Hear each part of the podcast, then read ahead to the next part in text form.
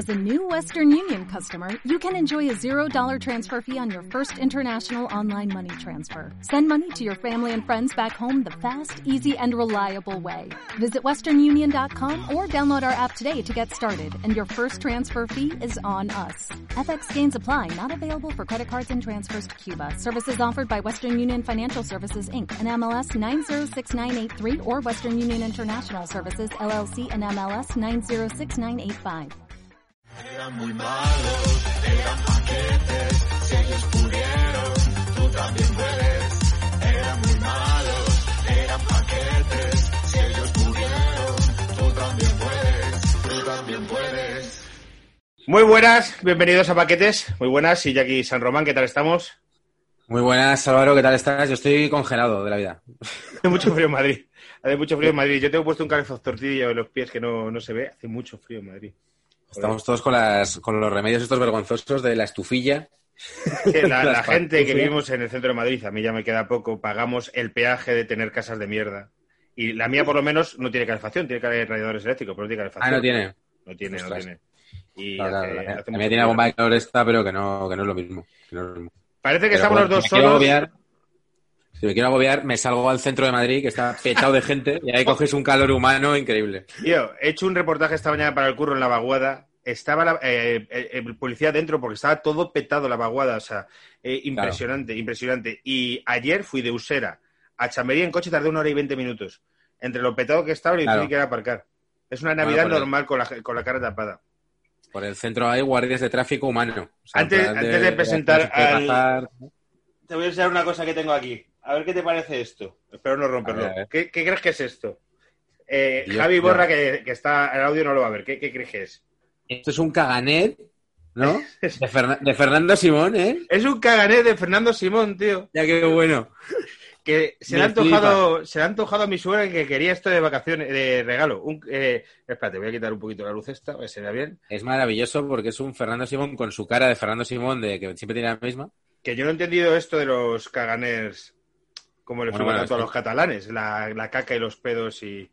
Cataluña son muy del humor escatológico, ¿eh? Pero Les eh, hemos tenido un problema, que ha venido con la caca despegada.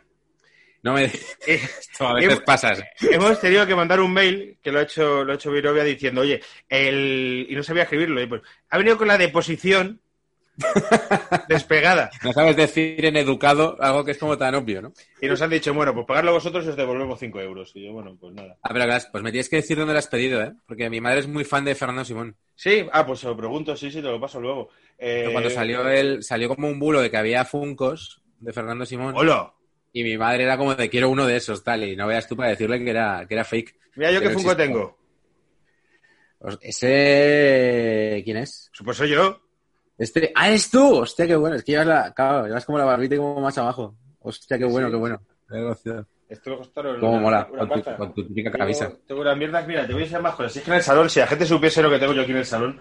Mira, ¿qué me parece? Un coche de regreso al futuro gigante. Que- Ese. Se mola porque ese tengo yo uno súper parecido. Sí, también. sí, sí, sí, Y eh. se cumplieron la semana pasada 35 años del estreno de Regreso al Futuro. Aquí para que los 35 pollaviejas se hundan un poco más. Los, los que durante toda la vida hemos sido poco fuckers, como tú y como yo, tenemos mucho merchandising. Entonces las mudanzas son...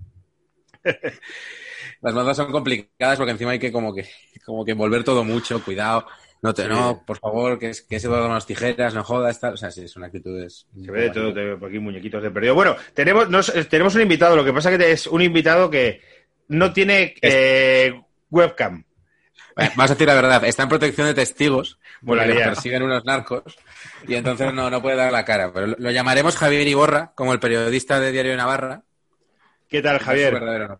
Pues encantado de volver. La verdad es que es una pena que, que yo no tenga los medios porque soy un tío muy chapado a la antigua y eso hace que no, que no me podáis ver, pero yo sí os veo y a ti Álvaro veo que llevas una camiseta de los Patriots. Sí, Ya sí, otro sí. día hablaremos de NFL. Pues tío, llevo una camiseta de los Patriots. Alguien me ha preguntado si soy de los Patriots porque eh, me la compré en H&M y me gustó el logo. No tengo ni puñetera idea de NFL. En absoluto. No sé si estos son buenos o son malos.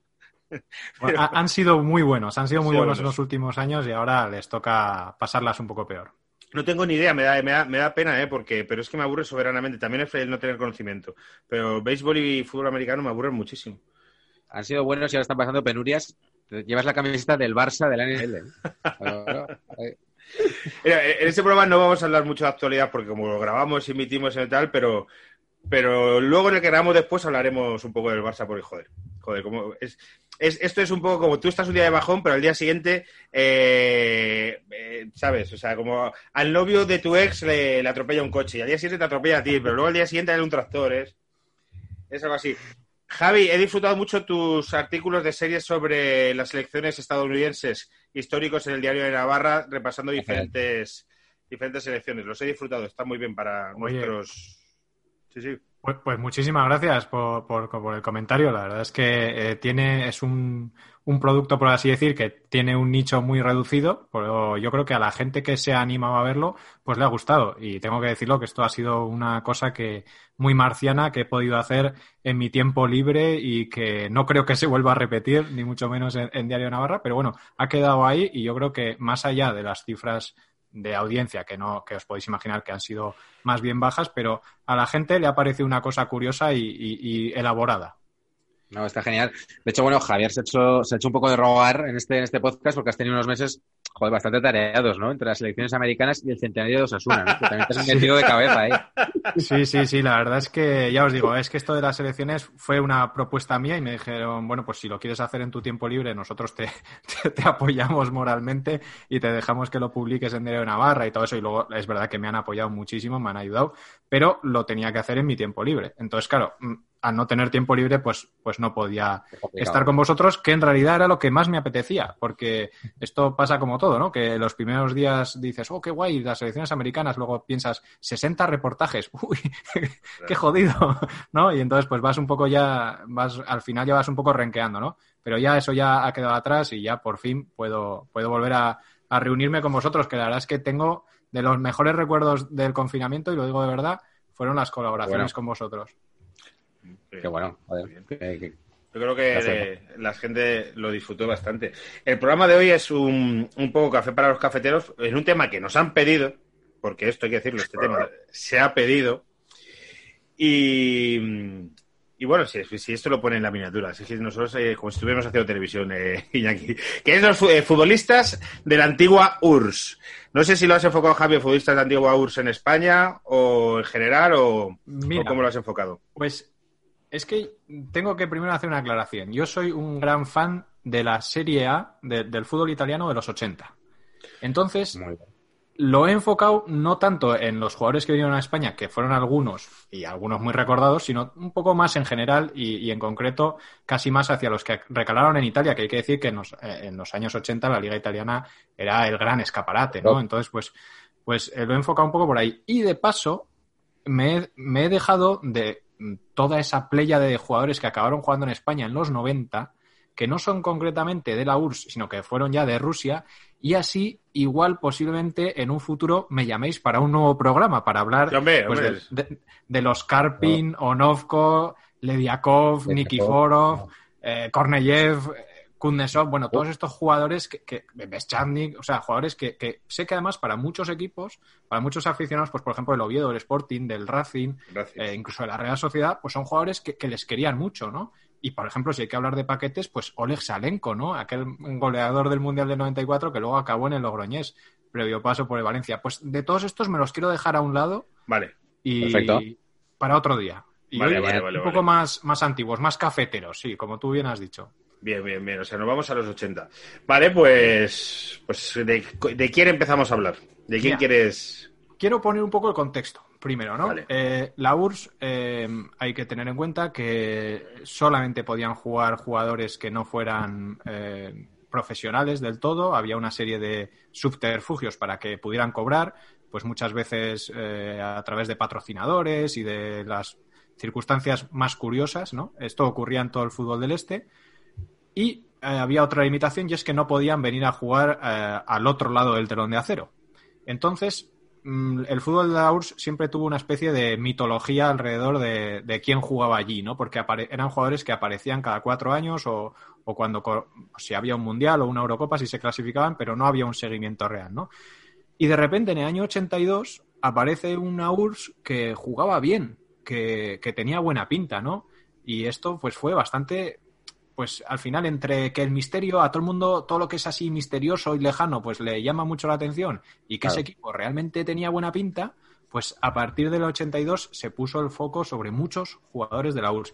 Y además, como ya la, la situación política de la URSS ya estaba degradándose y parecía que se iba a abrir de alguna manera y que esos jugadores podían ser tentados por Occidente, por así decir, entre comillas, pues claro, eh, eso hizo que ojeadores, equipos y todo lo demás pusieran pues eh, la vista en, esto, en estos jugadores, ¿no? Bueno, también he dicho que muchos de ellos aparecían en mundiales jugando como equipos, pero o sea, eh, eh, como selecciones, pero es verdad que luego también había equipos que, como el Dinamo de Kiev, por ejemplo, que, que cada cierto tiempo pues hacían una buena recopa o una buena Copa de Europa. Porque en competiciones europeas sí que jugaban, ¿no? Sí que jugaban, pero tened en cuenta que había muchos menos partidos de competiciones europeas y que se veían. no se televisaban todos tampoco, no es como ahora que te sabes, si quieres ver el Spartak de Moscú, Ferenbaros, eh, te lo ves. Efectivamente, eso es lo que ocurría. Esos equipos, Javi, explícame cómo eran, porque creo, o sea, es un equipo era el de los bomberos, otro el de los militares, no, otro el de los espías, otro el de los de los trenes. Eso era en Moscú, eso era, era muy, muy famoso, sí. El CSK creo que era el del ejército y bueno, pues cada uno tenía sus... Bueno, es que ya digo, no podían ser profesionales exactamente, ¿no? Entonces tenían que meterlos en cuerpos... El, el locomotiv era el de los trenes, ¿no? Sí, claro, pero porque pertenecerían pues eso al, al cuerpo de, de funcionarios relacionados con el con el con los trenes y así podían podían jugar, ¿no? Eh, es una, una, cuestión muy curiosa, ¿no? Pero para ver si lo entiendo. Pero entonces lo que me quieres decir es un poco tipo lo que hacen los americanos en las universidades, que es como, pues veo a, la letra de puta madre y es un es de esta universidad porque se supone que oficialmente estudia en esta universidad. Claro, por... interés deportivo en eso. Claro, porque hay que tener en cuenta que, en, un sistema como el soviético de la época, pues había unas, tablas salariales que no te podías saltar. Y cada uno tenía que cobrar eh, en función a, un trabajo que desempeñara, ¿no? Pero digamos, no era un trabajo, digamos. Eso es más que, que desempeñara, que, figurara, ¿no? Que apareciera. Luego podía e, e, ejercer otras cosas, que además esto es lo que ocurría eh, concretamente en la, en, la Unión Soviética, ¿no? Que mucha gente eh, pues tenía, cobraba en, A, por así decir, por el puesto X, pero luego en realidad pues su labor era otra, ¿no? Y claro, como no existía el fútbol profesional como tal, pues bueno, pues tenían que, que no existía lo que tú has dicho, la profesión de futbolista, ¿no? Entonces no, estaba sujeto a, esta casuística de que tú tuvieras que formar parte del ejército o, del, o, ser un funcionario de ferroviario para poder jugar en, esos equipos, ¿no? Y si lo fichaba otro equipo decía, es que me ha dado, ahora me ha dado por los trenes. Exactamente. voy a redirigir mi carrera a... he, sido de trenes desde chiquitito, siempre soñé con trabajar en los trenes sí, luego, luego todos estos jugadores, pues es, verdad que, también había, por ejemplo, muy, muy poca movilidad entre ellos, ¿no? Porque habéis dicho el, Dinamo de Kiev, por ejemplo, que era el gran equipo ucraniano eh, que aportaba muchísimos jugadores a la selección, pues es que tenía a los mejores jugadores y, no había manera de sacarlos de allí, ¿no? Y, esto ni siquiera dentro del fútbol ruso, era muy, muy difícil, había, era muy poca la movilidad. Es verdad que a, mediados de los 80 y ya a finales esto se abrió por completo la mano, ¿no? Y, bueno, eh, por, yo creo que por fortuna, ¿no? Porque al final eso pues trajo a algunos jugadores a, a, Europa, a Occidente que los pudimos ver y, y algunos de ellos dieron, dieron buen nivel. ¿Cuándo se abre la mano? ¿Está como datado eso? ¿Fue como poco a poco? Esto se fue. Pues yo creo que el año, el año 86, yo creo que es más o menos a partir del Mundial de 86 es cuando ya empezamos a ver jugadores eh, rusos en, Occidente. Y seguro, yo, mira, no lo he mirado, pero seguro que alguien me dirá, no, porque hubo tal que ya jugó, que ya se fichó, pero más o menos a partir de ahí es cuando el año 86-87 es cuando podemos. Lula va a aparecer es mi perro, que mueve las orejas y hace ruido como un helicóptero. y la cosa es que me avisa cuando lo va a hacer. Eh, entonces, bueno, pues es, es, hacia el año 86-87 es cuando yo creo que empiezan a, desembarcar los jugadores soviéticos en Europa. Hay un documental eh, que seguro que habéis visto, el del equipo este de, hockey sobre hielo, ¿cómo se llama? De Red Army. Y que es básicamente que todos estaban igual que tú, pero, o sea, igual que estás contando en el fútbol, eh, y era una selección como invencible. Entonces hacían giras de esta selección y tal. Y fue a abrir la mano y empezaron a llegar rusos que eran estrellas a, a Estados Unidos a jugar y a hacerse millonarios.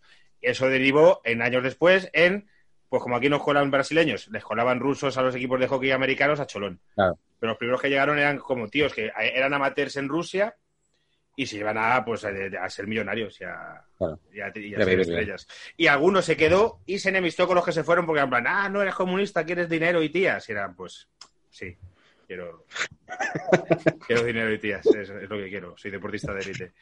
Y Era ese- mentira ese que documental- los colores del ferrocarril. Nunca, nunca sentiste los trenes. Nunca sentiste los trenes.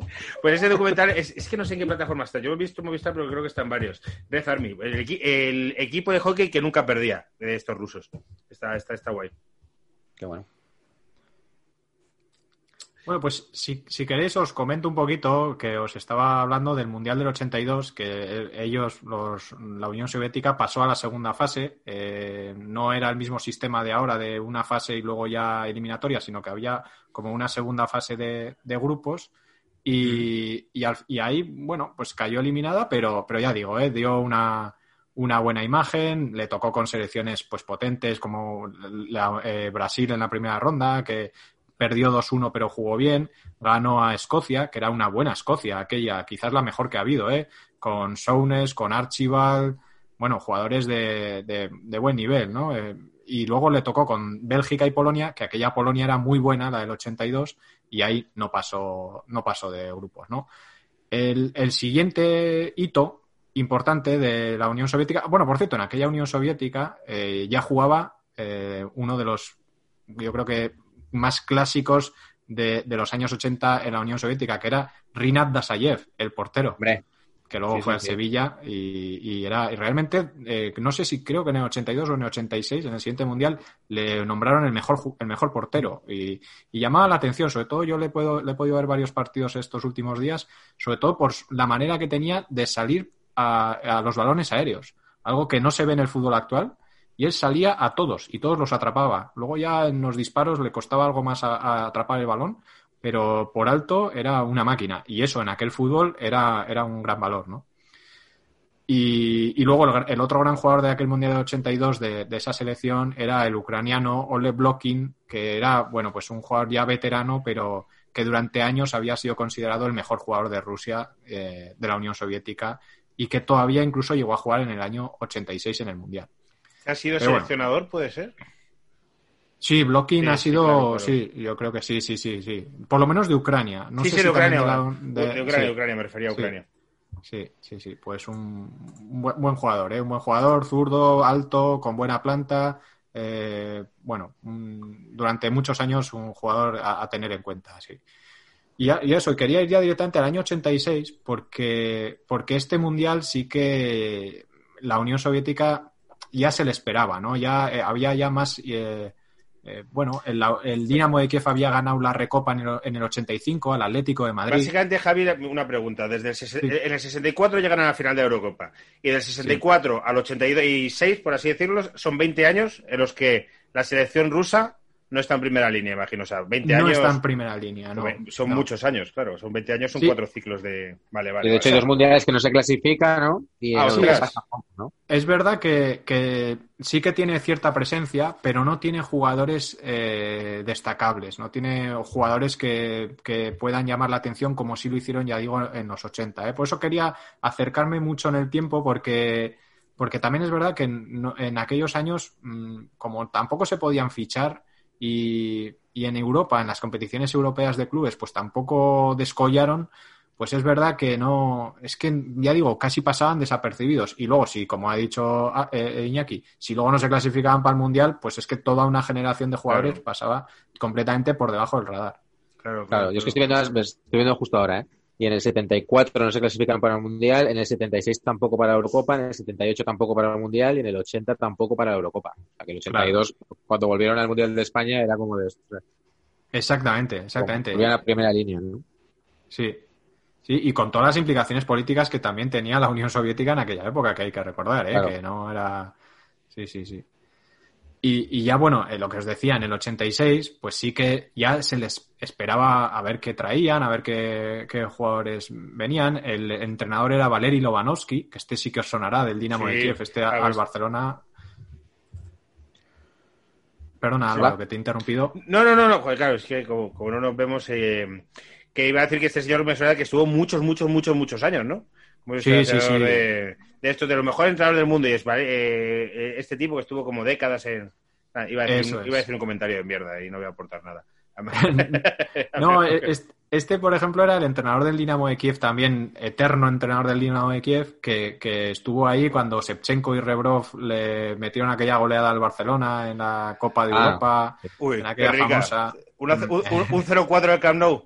Exactamente. Ese, sí que me acuerdo, ese sí que me acuerdo. ese sí que me acuerdo. Pues el, abue- el abuelito del banquillo con una gorra era Lobanovsky. Y Joder, este hombre. Ese Dinamo de Kiev con Shevchenko y Rebrov estuvo unos cuantos años ese equipo dando guerra, ¿eh? Sí, sí. Al, año, al año siguiente echó al Madrid, creo, de la, de la Champions también. No, no, no. El Dinamo de Kiev al Madrid no lo ha echado. Dinamo de Que yo Kiev, el- recuerdo. el- cuando fue la final en Barcelona, ¿qué, qué año fue eso? ¿99?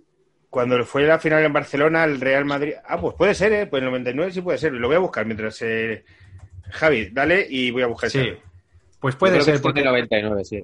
Lobanovsky este- era un, un Sí. personaje que, que era un introdujo muchas eh, metodologías relacionadas con el entrenamiento físico y luego además también si ves jugar a sus equipos ¿Cómo- Perdona, tiene, tiene razón Iñaki. ¿Cómo me acuerdo yo del 0-4 del Dinamo en Barcelona? ¿Y cómo se acuerda Iñaki de que nos tiró el Dinamo de Kiev en cuartos de final en el 99? Cuando la, final era en el Camp Nou. Sí, sí, 2-0 sí, sí, sí. Portada del Sport al día siguiente, no lo vais a pisar. Ah, Camp Nou. O no lo pisarán. Ostras. pero, mira. ostras. Bueno, pues muy bien, muy bien, muy bien. Pues no, no, no lo pisamos. Efectivamente. Pues sí, estos son los bueno. datos de mierda que manejamos revanchistas y borra por sí, un sí, de- sí, sí. por un poco de cátedra. En, en- en este no, no, me, me parece fenomenal. Yo fíjate, lo del 99 no me acordaba. En cambio, el 04 ese con Víctor Bahía 04. haciendo el indio, ese sí, ese sí me acordaba. Correcto. Correcto. Bueno, pues, pues este Valery Lobanovsky pues era, era un buen entrenador, la verdad. ¿eh? Lo que sí que hizo en el 86 fue a la selección rusa, pues se quedó con Dasaev, que sí que era ruso-ruso, además este era de Siberia, y luego se trajo a Ya. todo el Dinamo prácticamente, eh, y a, a un bielorruso, que era Aleinikov, y que es uno de los mejores. ¿eh? Luego- yo creo que si luego puedo hablar un poquito de él, este Sí, sí, que era realmente bueno. Y entonces, pues con un equipo que era casi todo ucranianos, en el 86, pues jugó muy bien. Sobre todo, si veis sus partidos, era un fútbol muy diferente al que se veía en los 80, el fútbol típico de los 80, en el que los equipos estaban alargadísimos, que el balón eran conducciones o, o balonazos largos. Y este no, era un juego muy de pase, muy de combinación, siempre intentando rasear y llamaba la atención. ¿eh? Cada un equipo, una selección que era casi un equipo, porque estaban muy habituados Claro. a jugar juntos y, y es verdad que eh, mereció más, ¿eh? mereció más aquella URSS y gustó. Y tanto gustó que el propio Belanov, no sé si en el 86 o en el 87, fue elegido balón de oro, el delantero. O sea, Así, ¿eh? eh, Y que Ostras. Belanov, eh, sí, porque habían ganado ese Dinamo de Kiev, ya digo, había, había hecho ver, eh, buenos Javier, partidos. me, me van a acusar, eh, como me suelen acusar muchas veces nuestros oyentes, de... Pero ese balón se lo levantaron a Emilio Butragueño, ese balón de oro. ese balón de oro, por lo que a mí me ha llegado de compañeros de trabajo, fue una concesión a la Europa del Este y se le levantó al mismísimo Emilio Butragueño, que en Querétaro había enseñado de lo que era capaz. No sé si estarás de acuerdo conmigo. Y a Raúl, que esa temporada de los infantiles del Atleti lo petó bastante también. Raúl tenía nueve años. ese año, pero No sé si estarás de acuerdo conmigo, Javier Iborra.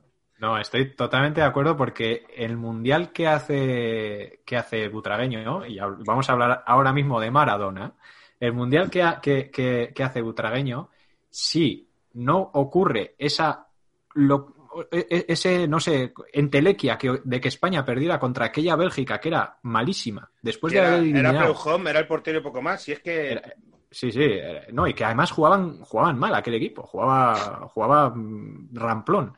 Y en octavos, haber eliminado a posiblemente el mejor equipo, que era Dinamarca, que había hecho una fase previa espectacular y que tenía, bueno, a Laudrup en, en un momento eh, al- álgido de forma, de, de todo, y que eliminaran 5-1 a, a Dinamarca con creo que 4 o 5 goles de cuatro, cuatro Butragueño de Butragueño. 4 de Butragueño, ¿verdad? Y luego perdieran con Bélgica, es, es inexplicable. Dicho esto, si España llega a haber ganado a Bélgica, ojo esa España. Yo creo que Pero tenía. miramos, Esto se ha defendido en este podcast. Ese mundial Sí. no- Argentina no lo gana. Ese mundial Sí, Argentina no lo contamos, de gana. hecho, como Mundial de España. Esa Sí, es la sí, segunda sí. estrella. España tendría que tener el de 86, el de 2002 y el de 2010 Mínimo. Y yo defiendo que el del 94 también podía haber caído. En este podcast tenemos cinco mundiales. Cuatro, cuatro, cuatro, cuatro. Ah, cuatro son. Cuatro. Pues si, quieres, si quieres ponerle el quinto, tírale otros. Tírale otros, sí, da igual. No, pero es verdad, ¿eh? Y Butragueño, eh, ya no solo por lo que había hecho con el Madrid, sino por lo que había hecho con la selección, realmente lo merecía más, ¿eh? Ya no entro en si era una concesión a, al fútbol. Bueno, Lula se marcha, eh, se despide. Hasta luego, Lula. Hasta luego. Hasta luego, ya, ya- ya lo siento, ¿eh? este tipo de interrupciones, pero No te preocupes. eh, pues eso, que estoy totalmente de acuerdo. Y Velanov lo que sí hizo fue marcar cuatro goles y hacer un mundial aseadito, y como fue el jugador, como casi siempre, que aparecía en los resúmenes, pues es al que le dieron el balón de oro. Esto es una cosa que, que no es de ahora, eh, o sea, que, que- que es de toda la vida, ¿no? Los highlights, ¿no? Pues al final el que mete el gol, ahí va, se lo das. Claro. Pero había jugadores de mucha más calidad que él en ese, en ese equipo. Velanov. Velanov, si es que nadie, nadie sabe quién es Velanov. Ahora mismo tú dices a los chavales, ¿quién es Velanov? No te lo dicen. No te lo No, dicen. no, es, es verdad que luego, luego es un jugador que, que después del Dinamo de Kiev eh, se fue por una cantidad de dinero bastante interesante. Bueno, hay que decir que estuvo en el punto de mira de Osasuna. Ah, mira. Este hombre estuvo en el punto de mira de Osasuna y, ju- y justamente ese año en vez de él vino Urban, vino Jan Urban, que luego fue un mito Ah, bueno. de- del club. Sí, sí, no está mal. Pero, pero Fermín Ezcurra, el que era el presidente de Osasuna en aquella época, eh, tenía muchos contactos en, en- en el este, en Europa del Este, y eh, quería traer a un delantero ruso. En principio se había fijado en otro, pero le dijeron, no, inténtalo con Velanov. Y al final Velanov no pudo y vino Jan Urban, que bueno, era polaco, pero, pero bueno, te- estaba más o menos en las redes que él, que él manejaba y, y realmente fue un acierto, ¿eh? porque este eh, fue Velanov en Alemania, en el Borussia Mönchengladbach, que por cierto es el rival del Madrid eh, dentro de muy poquito, creo. Oye, ya, Pues ya fue- este podcast habrá salido cuando ya nos hayan pintado la cara o... eh, ayer. o típico 1-1, Madrid sufriendo, minuto 92, se mete Ramos un cabezazo y quedamos primero de grupo porque en Milán no sé qué. Eso a lo mejor ha pasado ya. Muy, Vale, muy vale. Pues, pues ya habrá ocurrido, pero vamos, yo presiento que el Madrid lo soluciona rápido. ¿eh? Sí. O sea, yo me, me con- me conozco esta historia de hay que apelar a la épica para ganar en casa un equipo mediocre. Y entonces ya ganáis, os venís súper arriba y tal. Sí, claro, sí, de eso. También digo esto para ver si me tapan la boca perdiendo, que también sería divertido. Pero bueno.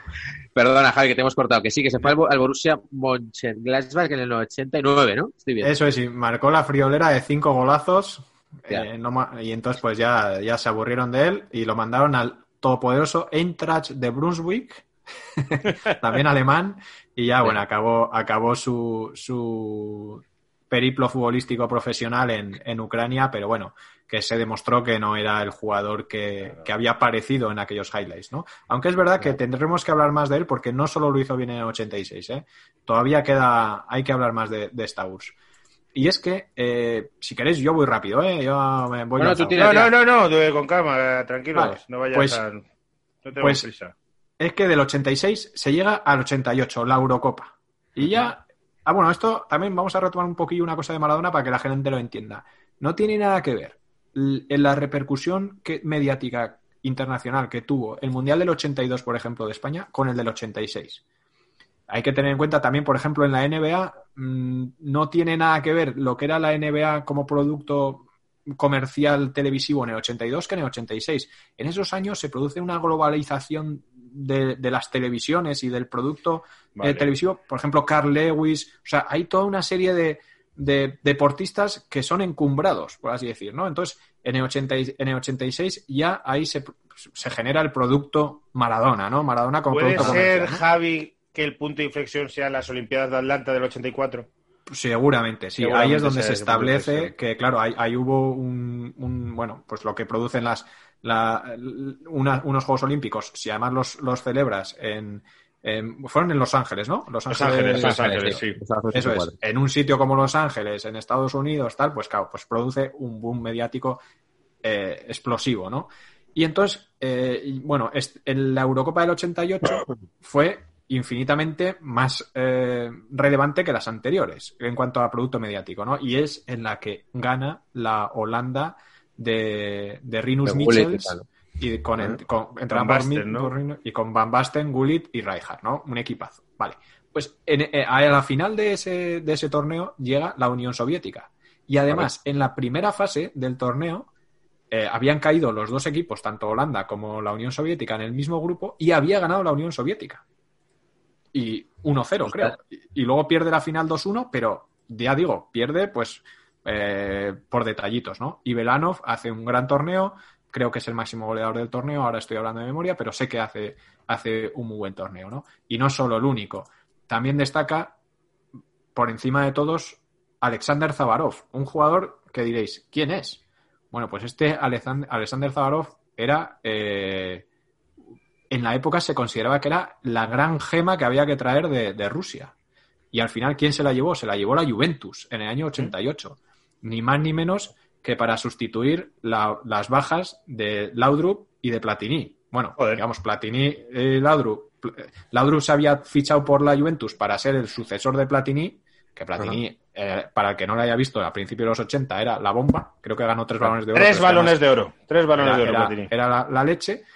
Fichan a Laudrup, Laudrup no cuaja y entonces fichan a Zavarov. ¿Qué pasó? Que Zavarov tampoco cuajó.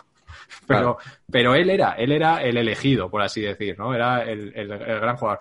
En el Sevilla fichó a Dasaev, al portero, que ya tenía más recorrido que Zavarov porque había jugado en el 82, en el 86 pero bueno, digamos que ya empezó a haber un, desembarco de jugadores rusos importante en el fútbol europeo. Belanov se iba a jugar a Alemania y otro jugador muy importante, Aleinikov, del que ya había hablado antes, este se fue a jugar también a la Juventus. Con lo cual, la pareja de extranjeros de la Juventus, acordaros que en aquella época se podían jugar dos, tres extranjeros, depende el año en el que estemos, pues, pues la pareja de la Juventus eran Aleinikov y Zavarov, dos centrocampistas, uno más defensivo y otro más, más ofensivo, eh, a los mandos, ¿no? Para que veamos hasta qué punto aquel equipo del 88 llamó la atención.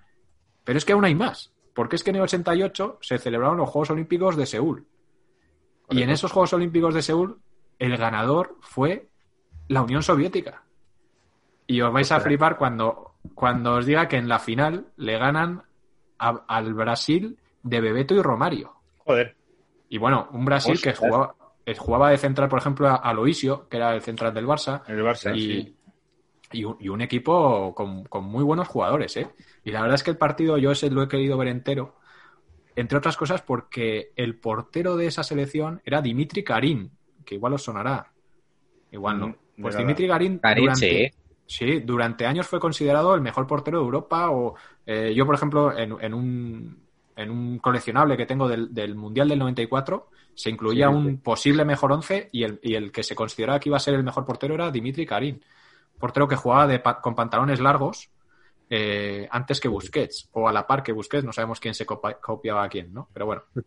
Y entonces he querido ver ese partido y, la verdad es que es muy curioso porque se adelanta, digo, la final de, de, los Juegos Olímpicos de Seúl y se adelanta a Brasil con un gol de Romario rematando un córner con el pie en el segundo palo. es una cosa increíble. Pero es que, claro, centra, centra André Cruz, creo que es, centra muy cerrado. Karim se la come increíblemente.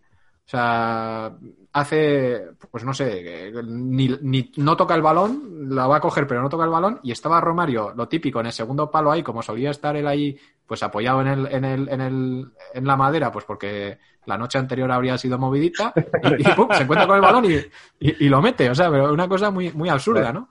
Es, Romario era capaz de salir en la Seúl de los 80, que tenía que ser eso, para verlo, era capaz de encontrar un garito abierto. Sí, sí. Hombre, lo encontraba hasta en la otra Corea, ¿eh? Romario lo encuentra. Ostras, estoy viendo que también está Maciño, Tafarel. Sí, Tafarel, el portero titular, sí, sí, sí, Tafarel, el portero titular, sí, de, ese, de ese, equipo, sí. Sí, sí, no. Careca, sí, sí, Bebeto, Batista, sí, sí.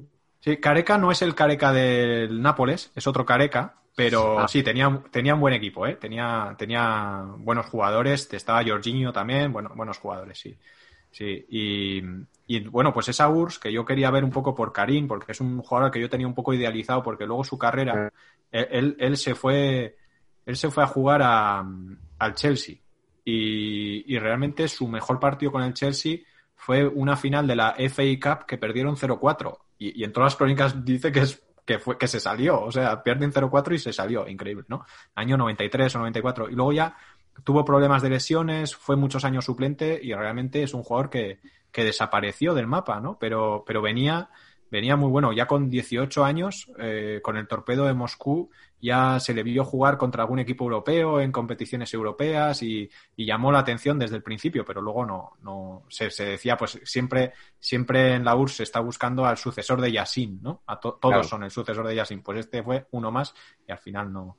La cosa es que en esa final de los Juegos Olímpicos sí que destacaban dos, dos jugadores, Mikhail Lichenko, que este ya era un jugador que estaba muy asentado, incluso en la selección mayor, por así decirlo, en la selección A, la que había jugado la, la, en la Eurocopa y había sido incluso titular en la final de la Eurocopa.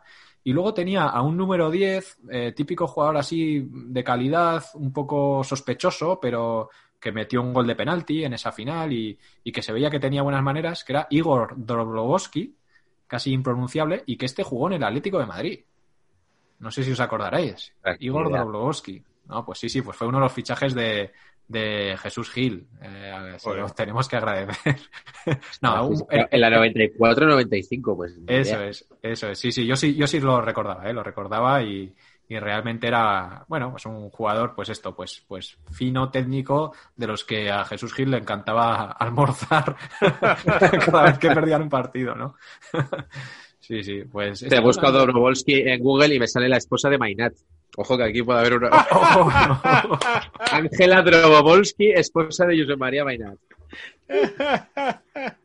Ahí, ahí lo dejo. Ahí, ahí, ahí lo dejamos, ahí lo dejamos. Pero vamos a Drobovolsky futbolista, a ver si es algo más. Claro. Sí, sí, sí, sí, sí. Bueno, pues esto, ¿no? Y entonces, si, si queréis, eh, os termino con... Os, os termino un poco contando, bueno, este repaso a, la sección de la US de los 80, pues que luego en el 90 sí que volvieron a aparecer, pero ya enseguida pues se produjo la desintegración de la URSS y, ya pues perdió mucho potencial, ¿no? Eh, por ejemplo, si, si miramos la alineación de la final de la Eurocopa, había dos rusos, dos bielorrusos y el resto eran todos ucranianos. Entonces, claro, eh, al separar esto, pues ya no, no perdió mucho potencial. Estoy mirando el perfil de que la página esta de qué fue de, que está muy bien, luego 20 minutos. Y sí, bueno, cuenta todo, todo esto todo esto que dices. Por el Atlético de Madrid presentó a Drobovolsky al mismo tiempo que al Tren Valencia y que a Delphi Jelly. Ojo, ¿eh? Joder. Momento histórico. Y bueno, nuestro viejo conocido Oleg Salenko afirma en su página de MySpace, ojo a la super actualidad que maneja Oleg Salenko, que Drobovolsky es uno de sus ídolos, y por entre paréntesis, también confiesa que es bisexual. Ahí da, este, este, dato que da Salenko sobre, sobre nuestro hombre. Bueno, mira, esta labor de investigación que han hecho yo ahí no había llegado, ¿eh? La, bueno, la búsqueda ha sido, primero fallado, ha salido la mujer de Maynard y luego ya, ha encontrado esto. Bueno, si, queréis, eh, yo que sí que quería un poco detenerme en, dos o tres nombres propios, ¿no? Eh, uno, sin duda, eh, Rinat Dasaev, del que... Sí, este quería, quería, hablar. Ah, pues este... quería, quería preguntarte porque es considerado, bueno, eso, ¿no? O sea, fue considerado, no sé si balón de oro de los porteros o mejor portero de su época y tal, un fichaje complicado por el, por el Sevilla, ¿no? De hecho, en, el programa este de Movistar, ¿cómo se llama? Eh, eh, Álvaro, en este salía. De, de, los otros. Los otros. Y luego que fue un poco fiasco aquí, aquí en Sevilla, ¿no? Fue un fiasco total, porque, claro, el hombre se encontró con una temperatura en Sevilla a la que no estaba acostumbrado, con bares abiertos y tal, y pues le dio, le dio por arrimarse a la botella y, generó todo tipo de, anécdotas de las que seguramente si, si, si tenéis algún corresponsal eh, sevillista de, paquetes os las podrá contar porque debían ser muy conocidas, ¿no? Pero incluso se debió caer con el, con el coche al río y todo. es que me suena que eso ya eh, lo hablamos en el programa de Sevilla, que terminó en el Guadalquivir con un deportivo, ¿no? Sí, sí, sí, sí, es genial, es genial, ¿no? Y el hombre luego se ha arrepentido mucho, ¿eh? De, hecho, que no... sí, se arrepiente. En, una entrevista en ABC dice, solo me caí una vez en el foso de la universidad. Así en plan de... Estáis exagerándolo todo, cabrones.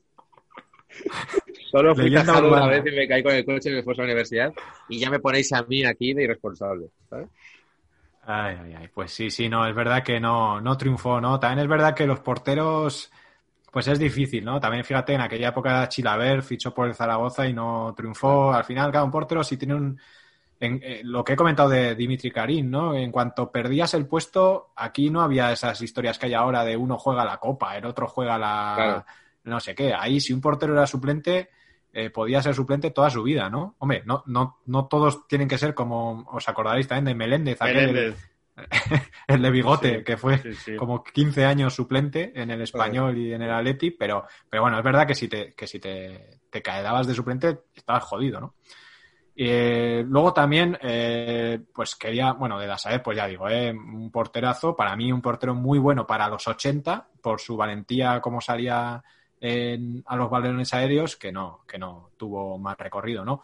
Luego sí que eh, quería centrarme en, otro que sí que creo que, tenía más condiciones, que era Zabarov, que es el que digo que fichó la Juventus, que esto es un jugador que, que yo compararía ahora mismo con Coutinho, ¿no? Es un jugador que se le ve, pues que tiene buen manejo, un media punta con movilidad, ágil, bueno, un jugador con una serie de condiciones que, en según qué equipos, pues pueden funcionar muy bien, si, eh, y en otros, pues no. y, y, a este lo que le ocurrió en la Juventus es que no, que su fútbol no valía para Italia, evidentemente, ¿no? Un jugador que cuando se encontraba con, con el fútbol físico italiano, pues, pues se lo comían, ¿no? Y aún y todo, me gusta verle sus partidos, ¿eh? suelo buscar partidos de la Juventus de la época y bueno, pues es un jugador que combinaba bien, que se asociaba, pero claro, no tenía gol y, y claro, para un jugador que juega en esa posición, si no tienes gol, no aportas mucho en cuanto a la recuperación de balón y tal, pues en Italia eso pues les parecía, claro, pues para ir con la vitola de estrella pues no te daba, ¿no? Demasiado flojo, ¿no? De todas maneras, este, desembarco, porque creo que lo hablamos ahí cuando vino Simone sobre el calcio, de que en aquel momento los grandes de Italia iban un poco por cromos de nacionalidad, ¿no? Estaba el Milan de los holandeses, ¿no? Fichaban todo holandeses. El Inter de los alemanes, ¿no? Fichaban a Mataus y Klinsmann y tal. ¿Y, la, Juve por qué optó por, por rusos? O sea, por lo que, bueno, que eran jugadores que tenían esta buena prensa, pero ¿había algún interés por detrás de algún tipo? No, no, no, no. Que, ¿no?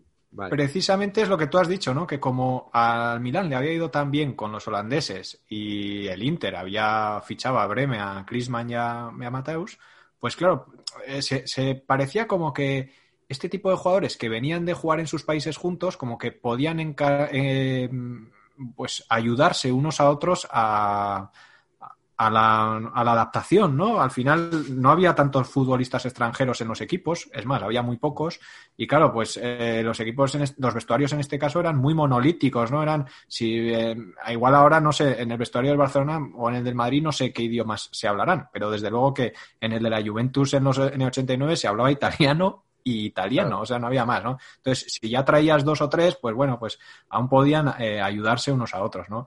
Es verdad, lo, lo, que no se midió quizás demasiado bien es que para, para, jugadores que venían de otro mundo, como era la Unión Soviética, eh, venir a Occidente, pues claro, es que eso generaba un choque cultural muy grande. y no, y no, no, no, no, no fue fácil para ellos adaptarse, para ninguno. Sí, pues Zavarov lo que esto pues fue fracasó, estuvo dos años en la Juventus y, ya a partir de ahí se fue a jugar a Francia, al Nancy, y ahí, bueno, pues en un fútbol de menos nivel y, realmente cuando lo ves jugar, pues para ese fútbol así un poquito preciosista y un poquito pues de toque que era el, fútbol francés, pues, pues sí que realmente eh, te cuadra más que encajara, ¿no? Y jugó allá cinco temporadas y bueno, pues hizo, hizo carrera, ¿no? Por lo menos eh, ya es verdad que con la selección y tal ya no, volvió a tener muchas apariciones, pero, pero sí que algo hizo, ¿no? Y a mí sí que de esa Juventus, un compañero de Zabarov que había llegado con mucho menos cartel era Aleinikov. Y este era, es un jugador que si le veis jugar, se parece mucho al, al Sergi Busquets cuando era bueno. era un jugador que Sí, sí, sí, está mal, pero, pero, tampoco un respeto a Sergio Busquets. Dentro, dentro de la elegancia de Iborra, que, que hostia más de soslayo, ¿eh? Vaya. no, no. Es verdad, ¿eh? Que sueltas elegante, pero ha sido a, mano, a, mano abierta, con guante de ah, pues terciopelo, pero a mano abierta. Perdón, perdón, porque no me debió expresar bien era un escupitajo en el ojo a Busquets, o sea, no pretendía que quedara fino, o sea, quería que, que quería que, que quedara claro que el Busquets actual me parece un auténtico pestiño, pero bueno, eh, no. Eh, ha bajado el nivel muchísimo. Ha bajado, ha bajado, ha bajado. Sobre todo, o sea, es verdad que he sido exagerado, pero, pero es verdad que es que no. O sea, a mí me da la sensación de como en el Street Fighter que tenemos una barrita y va bajando, de que la tiene toda roja, le queda un poco de amarillo desde hace años, que está fundido. Sí, sí, sí. sí. Gusta, Hombre, pero también buena. Tiene una edad, ha corrido muchos kilómetros. y- Claro, es que ha y corrido estos- mucho y ha, y ha jugado muy solo en esa posición muchos años en el. Barça. Claro, no, y, y esto, estos jugadores centrocampistas, cuando se les apaga la batería, se les apaga. Yo, yo recuerdo, recuerdo cuando fichó Emmanuel Petit por el Barcelona, un Joder, paquete bueno. también Buen, mítico. buen, buen tronco, sí, sí.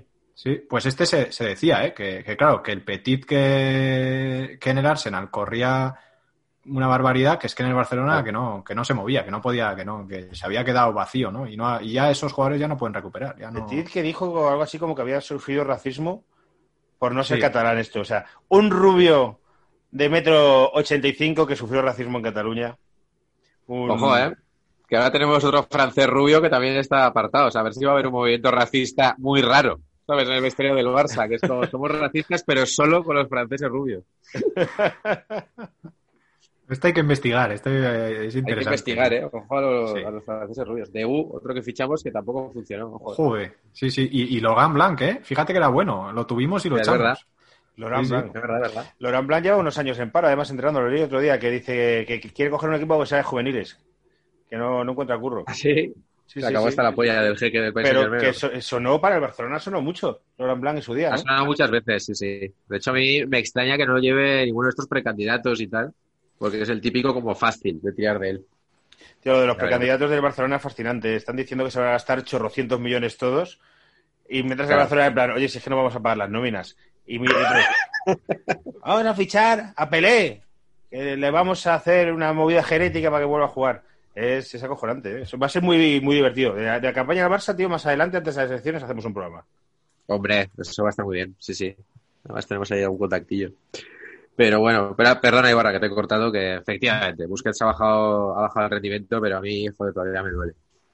No, no, que, no- que- que me parece, me parece fenomenal, ¿eh? O sea, este, yo a Busquets le he querido mucho, ¿eh? A Busquets también le, pero ya ahora hay que reconocer que no, que no da, ¿no? Y este, este Alénico, pues era un jugador muy aseado, muy, muy de estar en el sitio, de tocar fácil, se daba la vuelta con mucha facilidad, algo que, que parece muy fácil en el fútbol, pero que aquel que haya visto jugar, por ejemplo, a Pachi Puñal, pues sabrá lo difícil que es darse la vuelta, ¿no?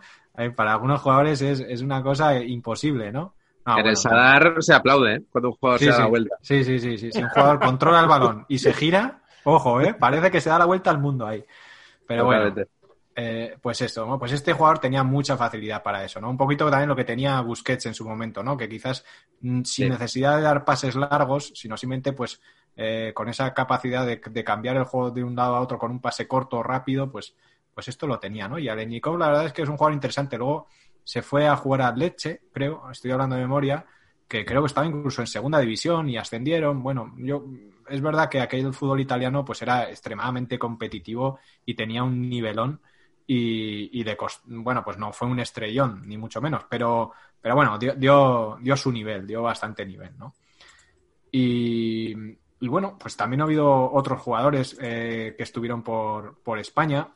Eh, pero bueno, quizás ya he dicho que de estos jugadores, pues de Salenko, de, de Diakov, de, de Nikiforov, de Beschagny, de Radchenko, fijaros, eh, todos los jugadores rusos, que Karpin, eh, Sí. bueno, jugadores que fueron muy importantes y, y estos, pues que, que casi yo creo Sí, que. eso lo dejamos para hacer un programa que sea rusos en España. Sí, sí, sí, porque estos ya. Ah, bueno, mira, vamos a, si queréis, os puedo hablar también de mi, de Mikhailichenko, el que he comentado eh, que había sido finalista. Fijaos qué Sí. curiosidad. Finalista en la Eurocopa del 88 y en los Juegos Olímpicos del 88, finalista y ganador. Pues este jugador se fue a la Sampdoria a, a principios de los 90, eh, con lo cual estuvo ahí, ahí con la final de que gana el Barça. Y aquella Sampdoria era un muy buen equipo, ¿eh? Con, con Viali. eh, bueno, tenía un, un gran equipo, ¿eh? Bueno, Cerezo, ¿no? ¿Perdón? Eh, Cerezo estaba, Toñillo Cerezo. Sí, ¿eh? Toniño Cerezo, sí, sí, un, equipo muy... que muy- repasado con posterioridad lo que falló Viali en aquella final, que la, la he visto relativamente hace poco, lo que falló que Viali en aquella final es impresionante. Entre lo que falla y lo que le para a Zubizarreta, pero sobre todo lo que falla. Impresionante. Sí, sí. Bueno, pero también Salinas falla un par que dices, Salinas, cabrón. Te tiene un par de decir, tío, o sea, que viene lo resulta y luego lo, lo fácil no lo has metido. Salinas tiene como ese don, ¿no? De, en el momento adecuado no va a hacerlo bien, ¿no? esto, que, esto que dices, hay que estar en el momento adecuado, en el lugar idóneo. Y hay gente que no. Mira, pues estoy, estoy mirando y, y él, este, em, joder, no me sale ahora el nombre. em, a ver, el que, del que os estaba hablando y se me ha ido la olla. Empezaba no por. M. eh, eh, Ni el chasqui, o cómo era. Pero es fácil, Sí, no me ¿eh? es fácil. No, no, pues eso, se- y se me ha ido, y se me ha ido ya, lo estoy buscando aquí y no lo encuentro, pero bueno. Pues este jugó en la Sandoria el año antes, el año de la final ya no estaba, ya, pero bueno, es verdad que, que sí que había dejado buena imagen. Ah, no, no, sí que estaba, perdón, Mijailichenko, perdón. Sí que estaba, sí, sí, no jugó, no jugó la final, pero estaba Mijailichenko y el entrenador era Buyadin Boskov, sí, sí, sí, sí. Perdón, por buscar el dato de esto, no se me ha ido el nombre, Mijailichenko. Bueno, Buda- eh, Boscot, para los que somos de Madrid, hay una frase mítica en el fútbol que es, como dijo Bullabín, el rey del futbolín, fútbol es fútbol en Telemadrid. Para vosotros eso no quiere decir nada, pero para toda una generación son muchos domingos. Como dijo Bullabín, el rey del futbolín, fútbol es fútbol en Telemadrid. ¿Qué programa más divertido tenía Telemadrid los domingos? Cuando Telemadrid lo veía la gente. Que yo creo que llegué a pillar un poco de eso, en los primeros años. Que Era todo, Wilfred. era todo el domingo, todo el domingo, luego lo hicieron, fueron reduciendo. Al, eh, al principio presentaba Juan Iturriaga, que venía a presentar el friki, cuando el friki era un tiro libre y no eh, ese término friki no existía. Luego fue el fútbol. Yo recuerdo mucho, tío, cuando fue Guti, eh, que tenía 15 años porque se quería, quería ser como redondo. Y me ha venido el flash y le entrevistaron, pues llevaba el pelo igual. Y luego mira qué carreras más distintas, ¿eh? El, el señor Re- Redondo y, Gu- y Gutiérrez. Y señor, y señor Gutiérrez. Fútbol es fútbol, que Eh, en. Pamplona teníamos, ¿cómo se llamaba el DTV? Que teníamos a Pachi Alonso, ¿eh? Ojo, no teníamos a Juan Pachi Alonso. Pero teníamos a Pachi Alonso. Sí, sí, Eh, Pa- Alonso, que creo que luego además en, en- incluso llegó a descender hasta Bilbao Televisión o alguna cosa así, durante años creo que estuvo haciendo. ¿Dónde estará ahora? Pachi programa Alonso hizo, dio el salto al nacional para hacer el Club de los Detectives. No sé si se acordáis de este programa, que era un programa de acertijos, que era muy entretenido. Pero fue como el primer presentador en Deportes de la Sexta, que fue cuando le dio el desmayo. Sí. Cuando lo del desmayo- le dio el el desmayo a Lopetegui y dijo, bueno, no querías emociones fuertes y tal.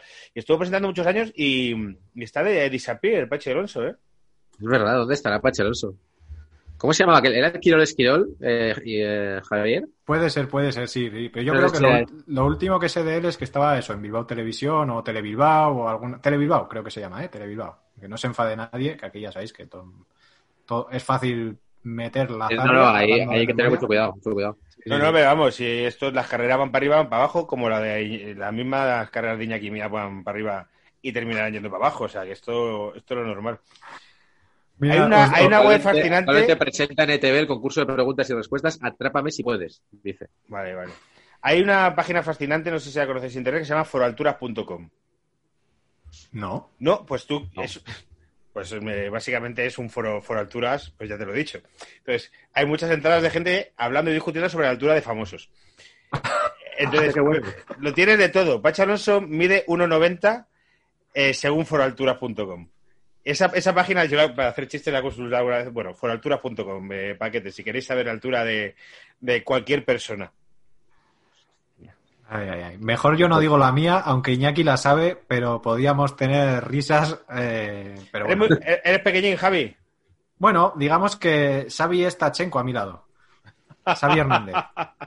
Sí, me- Y Borra está para jugar en el Barça. Sí, sí. Centrocampista con buen toque, elegante. Y eso, normal, una cosa normal. Me está asustando el foro este, ¿eh? ¿Cuánto mide Pedro Alonso? Tiene 10.000 vistos. Pues, Claro, claro, no, no, foralturas.com. Yo pensaba que conoceríais una página tan popular como foralturas.com. no tenía ni idea. Pero bueno, pero vamos. pero vamos, que nadie se imagine. Es que, es que a Borra le gusta, a Javier le gusta como mantener la intriga porque no tiene webcam, da, da así un dato como so- sobre su altura, se quiere convertir como en el señor así como oscuro, ¿no? Que se especule un poco así sobre su, sobre su apariencia física. Así es, así es. Pero eh, esperemos que le dé un poco de, de misterio al tema, ¿no? Igual habría que hacer un concurso, ¿no? O algo, ¿no? Hay que inventarse algo, ¿no? Ahí, ahí. Que, que alguien acierte el- el- el- la altura exacta, ¿no? Sin pasarse. Exacto, sin pasarse. Por la voz. La rayada. Vamos a hacer, Javi, antes de terminar, un poquito de promoción de, de tus podcasts de historia, ¿no? Porque la gente que, que te escucha aquí, que quiera seguir escuchando tu faceta como podcaster de historia, pues que pueda, pueda saber dónde escucharte. Bueno, eh, ya digo, como últimamente por cuestiones de trabajo he estado tan liado, pues la verdad es que he limitado todas las colaboraciones que estaba haciendo. Sigo, eh, para la gente que, me, que nos escuche desde Navarra, pues me puede escuchar cada cierto tiempo en cadena, en la COPE, en COPE Navarra, hablando de historia. Eh, bueno, pues no tiene una periodicidad, periodicidad fija, pero cada dos semanas más o menos. Y luego eh, en el podcast de cine de Luces en el Horizonte, que pues lo he tenido que dejar también un poquito de lado, pero bueno, es verdad que, siempre que puedo eh, estoy ahí. Hace un par de semanas estuve hablando de el último Samurai y bueno, pues siempre lo que tú dices, pues intentando sobre todo eh, comentar los aspectos históricos de las películas, ¿no? Ya hay otras personas que, que, conocen más de los aspectos técnicos y de guion y yo un poquito los aspectos más históricos. Hemos hecho un buen repaso de jugadores soviéticos. de nos, quedan, nos, quedan, los futbolistas, esos, los que llegaron a España, ¿no? que nos sonaron un poquito más. es verdad que, así como balance, que, joder, son jugadores, yo nunca lo había pensado como muy técnicos, es verdad. O sea, siempre son como... Que no, tenía ese prototipo en la cabeza, pero es verdad que al final... Y de hecho los que triunfan siempre como que vienen a ser como la estrella del equipo un poco más pequeño, ¿no? Me da la sensación. Los que conocemos aquí y los que no han triunfado ha sido quizá por eso, ¿no? Porque eran como técnicos en un, en un contexto, pues como aquella Juve y tal, que no encajaban, ¿no? Sí, por ejemplo, por, por citaros otro nombre del que no ha salido en este podcast, eh, bueno, en esta colaboración, yo, yo, lo llamo podcast porque como estoy aquí, que ya sabéis, que soy una... No, pues sí, si es un podcast, yo, esto yo creo que la gente se lo pondrá de fondo en el curro eh, currando, porque no entiendo que la gente quiera ver nuestras caras, de verdad. Esto, es un, podcast y se, está pensado para los oyentes. Muy pues hubo un jugador en el Inter, Igor Salimov, que era un poco lo que tú has dicho, ¿no? Era un zurdo con, mucha técnica, ¿no? Al que le faltaba, pues quizás sangre, le, faltaba fuerza y que quizás sea menos conocido aquí en España y ya no entra dentro de este, de este fútbol de la Unión Soviética, porque él fue al Inter ya en el año 93 o 94, por ahí. Era de los años de Dobrovolsky. Y este Igor Salimov, este era un jugador que a mí, a mí me gustaba mucho realmente, ¿no? Y luego, por mencionaros otra curiosidad, y es que Aleinikov, del que he hablado, que jugó en el Leche, que era un equipo que venía, que estaba en segunda, luego ascendió, para que veáis el nivel del fútbol italiano de la época, Aleinikov formaba el centro del campo ni más ni menos que con Maciño y con Antonio Conte. El Leche. El Leche. fijaos qué nivel, ¿no? Pero es que en, este, en estos años eh, recuerdo también, pues la Roma tenía unos equipazos tremendos y creo que incluso llegó a descender. Eh, bueno, uno, el, fútbol italiano de la época era fenomenal. Y quería contaros una anécdota de que, eh, bueno, yo tengo la edad de Iñaki, que también podemos hacer otro día el quiz de acertar nuestra edad, no vamos a decirla, pero es verdad que he hablado de, un fútbol que, que para, para, mí era, era muy, muy, muy crío cuando yo lo veía, ¿no? ¿Y, cómo yo me acerqué a la liga italiana? Bueno, pues, pues eh, en mi casa teníamos una televisión que nos tocó en la tómbola. Eh, bueno, la tómbola en Pamplona es una cosa. Exactamente. Eh, me he quedado un poco así porque digo, no sé si la gente entenderá. bueno, la tómbola, bueno, pues que compras boletos y, te tocan cosas, ¿no? Y nos tocó una tele que se podía enchufar en el principio en, en el coche, en el mechero del coche. Era una tele enana pero que tenía como unas antenillas y, cogías UHF y VHF, que eran la 1 y la 2. Increíble, ¿no? El año 88 o así. Entonces yo, esta tele, yo ya era muy pequeño, pero era un tío de, al que me gustaba robar. Y entonces yo mm, la Eso desde pronto. sí, entonces yo, de repente esa tele desapareció. En casa no estaba en ningún sitio, en realidad estaba debajo de mi cama. Y entonces yo, cada noche, o sea, cada domingo por la noche, después de estudio estadio, echaban un partido de la Serie A a esto de las doce y media de la noche o así. Entonces yo con, con, mis siete y ocho años, a esa hora me despertaba o intentaba quedarme despierto hasta esa hora, entonces ponía esa tele eh, en mi cama, una tele muy pequeñita, y sin que nadie en casa se enterara, me veía sin volumen partidos de la liga italiana, que además era el partido random que tocara y que acababan a las 3 de la mañana. Imaginaos luego el lunes cómo llegaba yo a clase de, de tercero de GB eh, si, según lo estás contando, dices, eh, veía en mi casa, en mi cama, películas porno y me la meneaba con un mandril, hubiera quedado maravilloso. Porque no, no, no lo hubiéramos Javier está esperado. contando los domingos que había partido, el resto de la semana no cuenta lo que hacía. No, no, es verdad. tenía- no tenía edad ni para eso, ni para es pensar que en eso. siete- verdad que siete años. eh, Claro, siete años, sí, sí. Sí, sí. No, no, no, no, no, no se- ni se me ocurría, ¿eh? Además, todavía, todavía no habían llegado las privadas ni las mamachicho, ni siquiera el Canal Plus para verlo con rayas, que por lo menos aún me hubiera podido inspirar, pero Bueno, pues no nos era, era hecho- previo. Eh, la gente de nuestra generación, gallolas, gallolas con el plus y las rayas. Bueno, o sea, gallola es una palabra muy fea. Eh, me arrepiento de haberla dicho, pero anda que no nos habremos masturbado veces. Todas las gallolas con el plus y las rayas, o sea, suena como una noche muy sordida de todo. ¿sabes? Pero bueno, No, pero es verdad, ¿eh? que con el plus eh, yo escuchaba la radio y iba rápido a ponerlo porque más o menos intuías los goles. Era, yo recuerdo la época de jugando a Michel en el Madrid. Y algún viernes, pues al final, tienes, que tienes 14 años, una imaginación desbordante, no había internet. La imaginación, no- es verdad que con que te... que somos ahora. Con una chispa prendía la mecha. Con una chispa prendía la mecha. Sí, sí, tío. No, pe- pero, Pero, pero, joder, una nota muy, muy de paquete. Yo creo que a los paquetes les va a gustar esta anécdota, ¿eh? porque todos hemos tenido nuestro momento niño y tal. Y es verdad que, joder, yo, yo con siete años no, pero más mayor sí que cuando ponía en Telecinco algún partido de la Liga Italiana y tal. Te daba la sensación de que era algo como súper cosmopolita. O sea, era algo como súper, Dios mío, estoy viendo algo como extranjero, ¿no? Que no había como ese, esa cosa que hay ahora de que ves un partido de cualquier lado, ¿no? Sino que era como de, hostia, otro mundo, ¿no? Los rótulos, tal, ¿no? Todo, todo lo de ligas de, ligas de fuera. O sea que, Sí, que sí. entiendo eso y te envidio porque a mí nunca me ha tocado nada en la tómbola de Pamplona. Digo, llevo jugando tre- más de 30 años. Pero ¿qué, qué, qué- qué es la, la, o sea, la tómbola? ¿Que es religión allí o cómo es eso? Sí, es que se pone en la parte central de Pamplona, en el paseo más transitado, pues eh, el Caritas pues lo pone todo tipo de regalos y entonces tú compras un boleto, lo abres y, y te puede tocar o entras en un sorteo y realmente yo no sé si ahora ah, creo que ha bajado un poco de, de moda, pero es que antes era, era no sé, eh, ¿qué, ha- qué haces un... Esto se solía poner antes de los Sanfermines, ¿no? Pues ¿qué haces un, Claro. 15 de, de- de mayo en Pamplona, pues ir a la tómbola, o sea, gastarte el dinero en la tómbola, ahí a ver Un si clásico como algo. San Ferminero y los, Eso es, sí. los premios no los han actualizado. O sea, te toca la... te toca lo mismo que cuando yo era pequeño. O sea, la misma Sí, sí. pubertería y tal. Pero es como una tradición que has ido con tu familia, comprar los boletos, a ver si te toca. Y nada, o sea, al final, pues igual te gastas 10 pavos y te toca. Eh, yo fui la última vez, hostia, la última vez fui con mi primo. Mi primo tiene tres años menos que yo. O sea, no, no es un niño, fui con un hombre y vamos a salir de fiesta. Y es como, vamos a comprar algo en la tómbola y tal, y nos tocó un bote de judías de dos kilos, tío. Entonces era como una movida de qué coño haces, tío.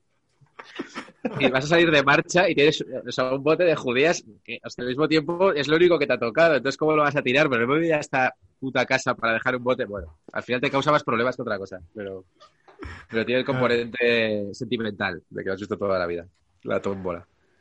Y tú te sacas una tele, joder. Ya llegará mi momento algún día. Eh, sí, reconozco que a mí no me tocó, ¿eh? Pero bueno, eh, me la robé. Sinceramente, soy así. Bueno, la robaste de casa, está bien. Está Sí. bien. Voy a, a terminar esto dando una noticia que acaba de mandarme un amigo.